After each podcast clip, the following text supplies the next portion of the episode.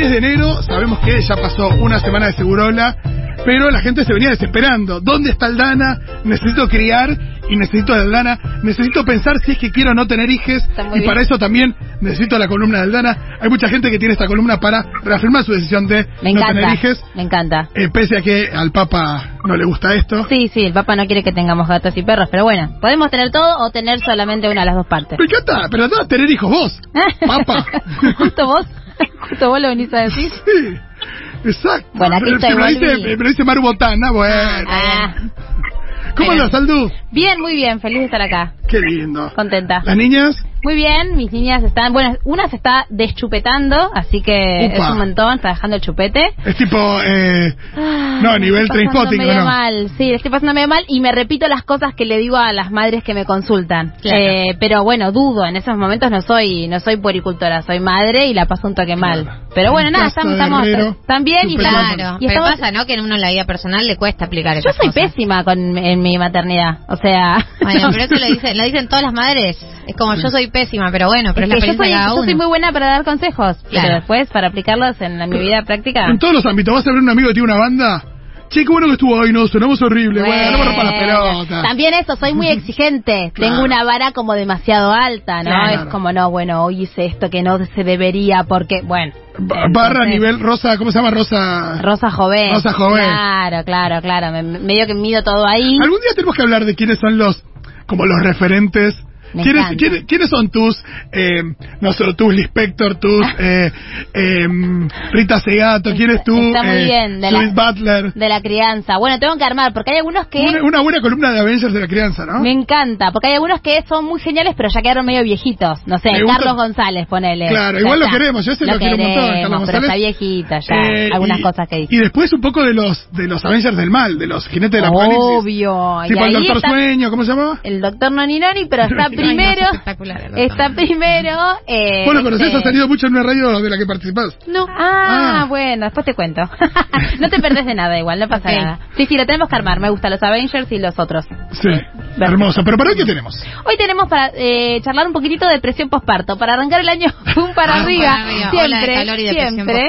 Eh, para Julita, que siempre me dice que traigo temas así muy buena onda. No, pero es verdad, me parece que está bueno hablar de depresión posparto. Es un tema del que creo eh, siempre hay dudas eh, y, y malos entendidos. Como una mujer puerpera llora, ah, bueno, eh, tiene depresión posparto. No, no, es, un, es una condición bastante específica. La, Exactamente, es una condición bastante específica, pero como yo no me dedico a esto, si bien trabajo en Lazo Natal junto con mi hermana que es psicoanalista y labura específicamente estas cuestiones, la invité, así que creo que está Ile ahí conectada ya para charlar Ajá, con ahí. nosotros. Hola, Ile. Hola, ¿cómo andan? Hey, ¿cómo va eso?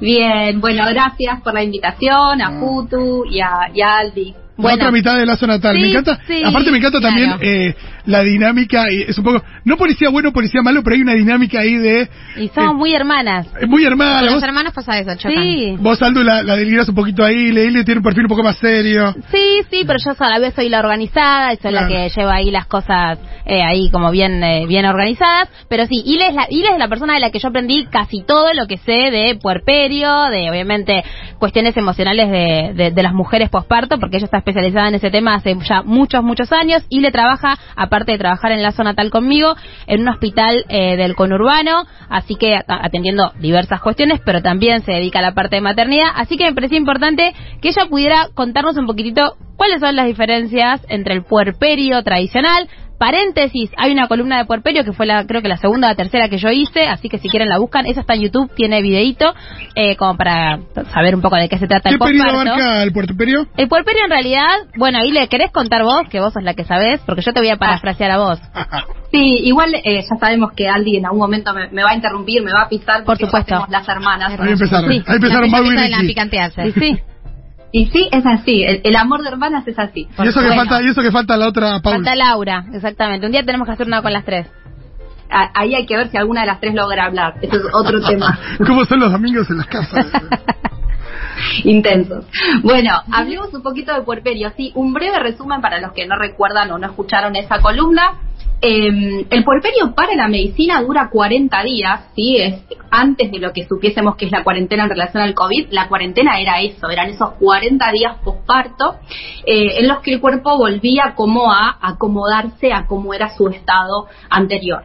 Eh, para la psicología, el porperio dura mucho más. ¿Por qué? Porque la psicología lo que piensa es, bueno, cuáles son las reacciones emocionales de esa mujer o de esa persona gestante que acaba de traer a alguien al mundo y no, en 40 días no está resuelto. No, es un trauma de por vida. Ni ahí, ni ahí. Absolutamente A los nada. 40 días estás juntando tus pedacitos. Recién ahí decís, ah, bueno, más o menos me acuerdo cómo era mi cara sin estas ojeras. O Sí, sí, sea. Claro, te volvés a mirar al espejo, ese tipo de cosas. capaz. Eh, Te animas bueno, a mirarte de nuevo al espejo. Entonces, lo que podemos decir es que para todas las mujeres o personas gestantes que han dado a luz, el puerperio es un tiempo complejo, interesante, intenso, cargado de mucho amor en los casos en que fue un embarazo deseado o que si no fue deseado pero luego fue aceptado, pero que también eh, tiene muchos vaivenes emocionales, esto tiene una base hormonal por un lado, pero también tiene que ver con el cansancio, la falta de sueño, la demanda constante de un bebé, todo eso hace que eh, una puérpera sea una persona muy vulnerable a la que quizás le tengamos que tener un poquitito más de paciencia de lo que le podríamos tener en otros momentos de su vida. Sí, básicamente es que hay cambios, ahí te interrumpo obviamente, es Obvio. que hay cambios emocionales importantes, ¿no? Como que puedes pasar de estoy recontra feliz a eh, no doy más del llanto porque mi sándwich no, no tiene mayonesa, o sea, como ese tipo de cosas, ¿no? Sí, en, en general en el cine se lo se lo trivializa demasiado. Sí. Es como. Sí. eh, Dame un pote de helado. Ay, sí, la mina gritando en el parto como una cosa bastante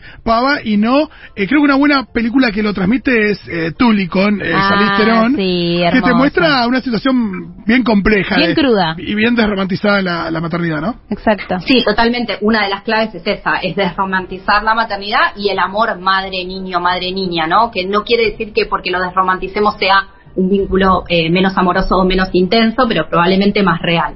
Bueno, ¿qué dicen los estudios? Los estudios dicen que el 80% de las mujeres o personas gestantes después de dar a luz pasan por lo que se llama baby blues en inglés, que se traduce como tristeza puerperal en español.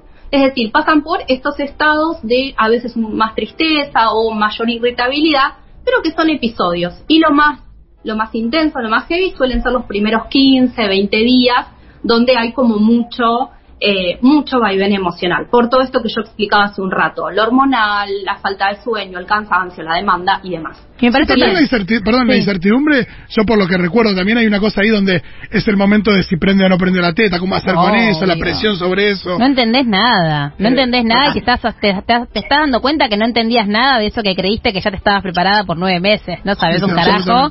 Eh, y la verdad es que sí, es también la presión social de la madre ya debe saber, ella ya es madre. No, tiene que saber. Exacto. y, la angustia instinto. de, de, eh, que cuánto pesa, que la bilirrubina si se baja o no se baja, si esos primeros controles y eh, nada, siempre hay situaciones donde nació uno unas semanas antes y también ahí, qué sé yo, hay muchas Está como, cosas. como para mí como rindiendo examen todo el tiempo, ¿viste? Yendo, incluso Claro. con el médico que te dice que el peso está bien, que si la teta va bien, que te preguntan de acá, te preguntan de allá, tus amigas, tus familiares, incluso desde la buena onda, ¿y cómo duerme? ¿Y cómo? Es como que... Mal, mucha ansiedad. mal. Mal, porque todos algo- mal en esta casa. Sí, y, y esto de transmitirle la carga también, y cómo se porta, y qué sé yo, tiene dos días. No, no ¿Qué lo quieres? conozco. Además eso, ¿no? Tipo, no sé, la verdad que llevamos 48 horas, me cae bien, pero no sé bien quién es todavía. Por eso me parece que está bueno ahí le poder diferenciarlo de lo que es la depresión postparto, que como siempre decís vos, es una patología. Perfecto, claro, tal cual. Todo esto que venimos describiendo, yo les dije hace un rato, ¿no? El 80% de las personas después de dar a luz, entonces estamos hablando de un estado que es totalmente esperable. A mí no me gusta decir normal, pero es esperable, es algo típico. Eh, la depresión postparto le ocurre más o menos a un 15% de las mujeres o de las personas gestantes después de dar a luz. Y es un trastorno psiquiátrico, es una depresión. Eh, así como está mal cuando decimos, ay, estoy re deprimida por tal cosa, eh, y que no significa que estemos deprimidas, probablemente lo que nos pase es que estamos tristes. Bueno, esto es lo mismo, acá tenemos que poder diferenciar lo que es la tristeza típica del puerperio, que por supuesto necesita acompañamiento, que por supuesto mejora si yo tengo al lado, no importa si tengo o no tengo una pareja, pero si tengo al lado un entorno que me contiene, de lo que es una depresión postparto, que es un trastorno psiquiátrico. Si quieren les cuento un poquitito cuáles son los síntomas de la depresión postparto como para que podamos diferenciarlos. Dale. Eh, bueno, entre los síntomas nos vamos a encontrar una tristeza profunda, sensación de vacío, de desesperanza. Aparece la pérdida de interés en actividades que antes me daban placer eh, me voy alejando de mi entorno familiar, de mi entorno social. Empiezan a aparecer como preocupaciones muy excesivas por el bebé o a veces se demuestra por un desinterés absoluto por el bebé, ¿sí?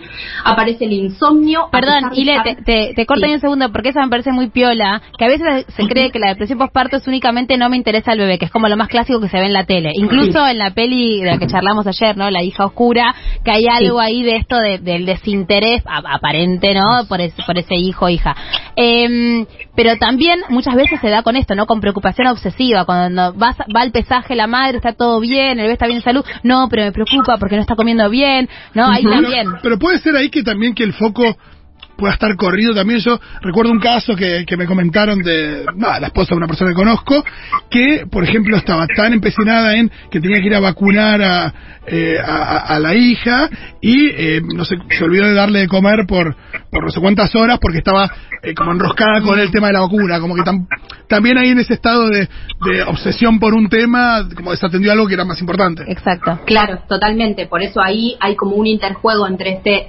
interés excesivo y por otro lado desinterés o, falta de cuidado. En los casos más extremos de la depresión postparto nos vamos a encontrar con ideas de muerte, ideas constantes de dañarse a sí misma o de dañar al bebé, terrores profundos de que este bebé va a morir, de que algo terrible le va a pasar. Ojo porque a las madres muchas veces les pasa de cada tanto tener ese pensamiento de algo terrible le va a pasar a mi bebé, pero en la depresión postparto puede aparecer como de manera muy constante y sistemática. Y en general lo que la madre suele pensar es que este bebé va a estar mejor sin ella. Entonces, vemos que la depresión postparto no se parece en nada a lo que hablábamos hace un ratito, es un trastorno psiquiátrico y que si no es tratado con un tratamiento por salud mental, puede llevar a, cuestiones como muy graves como la muerte de esa mamá o que ese bebé termine siendo dañado por ella. ¿sí? Y eh, entonces, ¿hay algo, digamos, como a prestar atención? Digo, para, pienso, ¿no? Una embarazada nos está escuchando o una persona que tiene una amiga, hermana embarazada. ¿Qué cosas como prestarle atención para mí para poder desde afuera, quizás como prender una alarma? No digo que vas a ir corriendo a internar a alguien porque te parece que tiene depresión postparto, pero sí quizás como prender una alarma. Sí, tal cual, no nos autodiagnostiquemos por radio, pero sí hay cosas que podemos prestarle atención. Pensemos en lo que hablábamos hace un ratito de eh, la tristeza puerperal, de este baby blues. Bueno, veíamos que eran como momentitos, ¿sí? Por ahí estoy toda la tarde llorando, pero después estoy bien, después hasta digo, uy, qué exagerada con lo que me pasó hace un rato, ¿sí? Son como episodios de los que yo puedo entrar y salir. Por ahí estuve un día muy irritable y al día siguiente ya está, ya pasó, vuelvo a sentir que, bueno, que todo tiene sentido, que está bien, que traje a este niño o a esta niña al mundo, que no es tan grave. Eh, ahora, sí, yo de este estado no salgo y este estado es constante y se va profundizando y cada vez me cuesta más hablar de lo que me pasa, cada vez siento más vergüenza, cada vez tengo más miedo, entonces ahí puede ser que yo esté atravesando por algo de esto, ¿sí? Otra cuestión tiene que ver, por ejemplo, con cuándo se inicia. Como yo les decía, los primeros tiempos, los primeros 15, 20 días son los más heavy en lo que tiene que ver con la tristeza puerperal, el puerperio típico. La depresión postparto puede aparecer entre las 4 y las 6 semanas después del parto y puede aparecer hasta los dos años posparto, o sea que ahí también tenemos una, gran, eh, ah, un gran indicador. Claro, claro, o sea, no es solamente inmediato, digamos, al momento del parto, porque también hay, una idea de, bueno, si después de parir estás bien, entonces no tuviste depresión postparto, y muchas veces puede aparecer después, entonces. No, hay que estar muy atentas. Puedes tener un bebé de 6, 8 meses, un año, ah. tenés que estar atenta a este tipo de cosas. ¿Ves? Siempre aprendo cosas de vos. Yo eso posta no lo sabía. Eh, me parece ah. que también no, que está bueno pensar que es, es imposible, el otro día leía que es imposible que como mujeres no estemos un poco desbordadas todo el tiempo y siempre sintiéndonos en el, en el extremo, ¿no? De, de que estamos a punto de caernos, eh, incluso digo, en, en, los casos más privilegiados, incluso teniendo pareja, teniendo, habiendo un bebé deseado, habiendo, no sé, decidido eh, pasar por esta situación. Y tener los recursos para llevarlo adelante. Exacto, aún así digo, es muy difícil. Pienso que también en los casos en los que el entorno no está, o que quizás el entorno juega un poquito en contra, de vuelta dentro del entorno haya o no haya pareja, porque a veces que haya pareja no es indicador de nada, eh, bueno, en esos casos es como, bueno, sé, siento que es como más probable que pueda suceder. Bueno, claro, tal cual. Bueno, de hecho, eh, que la pareja, cuando hay pareja que no críe a la par o que cuando no hay pareja el entorno no acompañe, es uno de los factores de riesgo para una depresión postparto. Entonces, es súper importante pensar el rol del entorno, pero esto, insisto, me pongo pesada, pero esto no nos puede llevar a decir, bueno, entonces no hagas tratamiento porque lo que vos necesitas es una red de contención. La red de contención la necesitamos todos eh, y mucho más a la hora de criar. Eh, y por supuesto que es algo necesario, pero en los casos de depresión vamos a necesitar eh, de un tratamiento psicológico y muchas veces también de medicación y no hay nada malo con eso, digamos. Medicación que está bueno decir, no puedo evitar decirlo yo como poricultora, es, hay, opciones compatibles con la lactancia, o sea, se puede seguir dando la teta y tomar medicación psiquiátrica, porque muchas veces nos encontramos, Ile, nosotras, con que no, van a consultar porque no, tengo miedo que me den algo y que no pueda dar la teta con eso, eso ya está tapo. sí, igual si tu salud mental está en riesgo, imagino que... Sí, bueno, ni hablar, pero muchas veces se posterga por eso, porque no, bueno, aunque sea espera unos meses más, y en ese esperar unos meses más, muchas veces lo que está en juego es, es un montón, es enorme. Sí, hace la diferencia. De hecho, ya que me están escuchando, si les pasó, eh, no sé, de que algún psiquiatra les dice, bueno, yo te voy a indicar medicación, pero suspendemos la lactancia, cambia de, de, médico, de médica, porque está lleno de medicaciones que son compatibles con la lactancia, aún las psiquiátricas. Creo que hay mucho tabú con esto de ir al psiquiatra, ¿no? Y, y más ir al psiquiatra después de, haber tenido un bebé o, o tener que hacer tu primer consulta psiquiátrica después de haber tenido un bebé, es también un tema que da mucha vergüenza, como todo lo que rodea el posparto. Totalmente, hay muchísima vergüenza por esto que hablábamos al principio, de que está todo muy romantizado. Entonces, si yo no me siento la mujer más feliz del mundo y si no siento que nació el amor de mi vida, digo por decir frases que circulan mucho en la cultura, ¿no? Quizás lo que siento es mucha vergüenza y por ahí también estoy recontenta con, eh, con esto que está pasando, eh, pero me da mucha vergüenza poder reconocerlo y poder decirlo. Sí, hay un montón de y hay un montón de tabú en relación a lo que es tratamiento de salud mental al día de hoy. Bueno, Al día de hoy yo sigo escuchando, no, el psicólogo es para los locos, y es como, bueno. No, o anda al psicólogo como un insulto, ¿viste? Ah, anda al psicólogo, anda terapia. La diferencia entre psicólogo y psiquiatra como diciendo, uh, guarda, no, Claro, claro. Palabras mayores, como si. Claro. Claro, sí. Y lo cierto es que a veces las personas necesitamos un poquito eh, de, de, de ayuda, y a veces esa ayuda viene en forma de medicación, y si está bien indicada y si, digamos, es, es, en un tiempo prudencial, está todo bien, porque por ahí esa medicación nos permite dormir, nos permite hablar, nos permite estar más tranquilos y bueno, entonces bienvenida sea. Y, eh, em, sí, dale, dale, dale. No, no, decilo vos, Liliana, decilo vos. ¿Qué querés decir? Quiero seguir hablando. Dale, habla, habla, habla, habla que hablas lindo. Adelante. Quería hablar de eh, un poquito los factores de riesgo eh, que podemos tener en cuenta cuando pensamos en una depresión postparto. ¿sí? Pensemos un poquito eh, ¿En qué cosas, a ver, qué entendemos como factor de riesgo? Algo que tengo que prestar la atención porque quizás si eso está pasando en mi vida me puede llevar a que tenga más riesgo de padecerlo. No es que si me pasa esto sí o sí lo tengo, ¿sí? Pero por ejemplo tenemos los embarazos no deseados están muy vinculados a eh, una depresión postparto posterior. Eh, embarazo adolescente, cuando hay mala relación de pareja, cuando hay violencia de género y también una de las formas de la violencia de género que es la violencia obstétrica, ya lo dijimos también, cuando hay falta de red de apoyo y también eh, la depresión postparto está cruzada con variables de clase, no solo con variables de género, sino también con variables de clase. Eh, por ejemplo, se sabe que es más común en países subdesarrollados y en mujeres o personas gestantes que eh, digamos, no cuentan con eh, medios socioeconómicos para afrontar todo eso que se viene. Fíjate, Ile, que, perdón, fíjate, Ile, que eh, mencionaste todos argumentos a favor de la Ile, como te dicen a vos. a favor de vos, Ile. Eh, pero que justamente tienen que ver con la salud en, en, el sentido amplio y en el sentido más integral, que tiene que ver, que, que incluye la salud mental y que, digo, exacto, mencionaste ahí como muchos argumentos de los que se discutieron en el momento de, de la definición de la ley de la interrupción del embarazo. Sí, totalmente, totalmente. Bueno, ese es otro temón. Yo de hecho trabajo haciendo haciendo IBE y todo el mundo me hizo el chiste porque arranqué trabajando cuando era ILE solamente, así que todo el mundo me hacía ese chiste. sí, yo cada vez que le escribía ILE estás en ILE, le ponía. no, pero es cierto, me parece muy piola además que alguien que labura con maternidad, con crianza, por lo general nosotras desde la zona natal trabajamos con maternidades más o menos deseadas o más o menos aceptadas, pero digo, también puedes trabajar en interrupción voluntaria del embarazo para también, eh, nada, entender como dice Fito, que está todo conectado con todo, ¿no? Que estas mismas cosas que decís podrían ser eh, cosas que, que mencionemos charlando de interrupción del embarazo. Totalmente, totalmente. Pero bueno, eso lo, eso lo dejo como, como tema para, para otro día. Si quieren, arramos otra columna que a mí me encanta. Si arranco a hablar de IBE, no sé, no termino más. ¿Qué más Bueno. tenemos? Hay mensajes también, ¿eh? A ver. ah, ok. Estoy viendo por acá. Natalia dice, hace poco me di cuenta que aunque mi hija tiene cuatro, tenía depresión perinatal. Siempre tuve depresión, pero post parir la depresión fue distinta y me ayudó mucho a hablar de terapia, eh, perdón, en terapia de esto. Totalmente, sí, es que la depresión postparto tiene algunas cuestiones específicas y características de la depresión postparto y qué bueno que ese, ese profesional o esa profesional que, que la atendió acá a la oyenta eh, la supo escuchar, porque a veces los profesionales de la psicología, si no están formados en estos temas, eh, se la pierden a la depresión postparto y no la saben escuchar, eh, no le saben dar el valor que tiene. Si Eh, tuviste depresión que antes en tu vida, es más probable que tengas depresión postparto, ¿es un factor o no? No tiene nada que ver.